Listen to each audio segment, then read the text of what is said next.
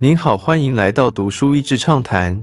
读书益智畅谈是一个可以扩大您的世界观，并让您疲倦的眼睛休息的地方。短短三到五分钟的时间，无论是在家中，或是在去某个地方的途中，还是在咖啡厅放松身心，都适合。向非盈利单位学习管理。本书有很多具体可以实践的做法和思考模式。前段时间我参加了一个非盈利单位的会议，特别有感触。我想要分享的是为什么我要向非盈利单位学习影响力和管理。非盈利单位必须更有战略领导力，因资源来源不确定，非盈利单位必须更加有清楚的愿景，有办法吸引人才。订立清楚的影响力考核检视标准，然后有勇气抵挡某些诱惑。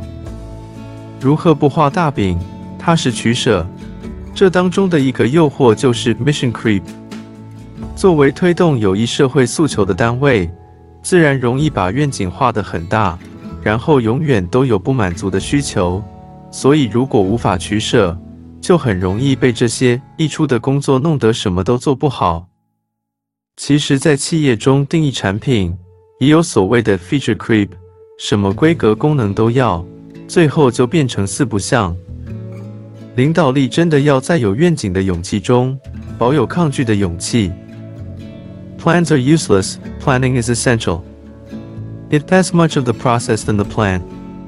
It is impossible to measure everything, but it is essential to try. 全球化与科技创新。让管理必须更敏捷接的。因着这两大变动，可以看到很多现有的制度和法规早已落伍，很多事情不一定适合用企业的经营方式运作。在社会制度要想办法跟上时代的同时，非营利单位就是推动社会改革最好的力量。非营利单位常常是在解决实体的问题，因的因人不同。决策和行动必须更加贴近帮助的对象，所以单纯的由上而下管理不会有效率的。在掌握核心原则和资源使用与第一线可以自主做决定当中，很多是企业可以效法的。主要还是核心愿景和价值观在组织中传达的一致性与有效度。从年轻世代看见未来工作。近几年来，跟公司三十岁以下或甚至大学实习生接触，深深感受到他们的活力，同时也意识到他们对于工作的期待，除了基本的福利之外，更多在乎对组织文化的认同、组织透明度、能否有自主权、喜欢看见影响力发挥、与不同单位机动合作，并且重视有机会可以带领项目。这些都是好的非营利组织所擅长的。我相信一般企业也必须越来越朝这个方向设计组织的工作方式。最后分享一段从 A 到 A 家作者詹姆·柯林斯所写的一段话：A great organization is one that delivers superior performance and makes a distinctive impact over a long period of time.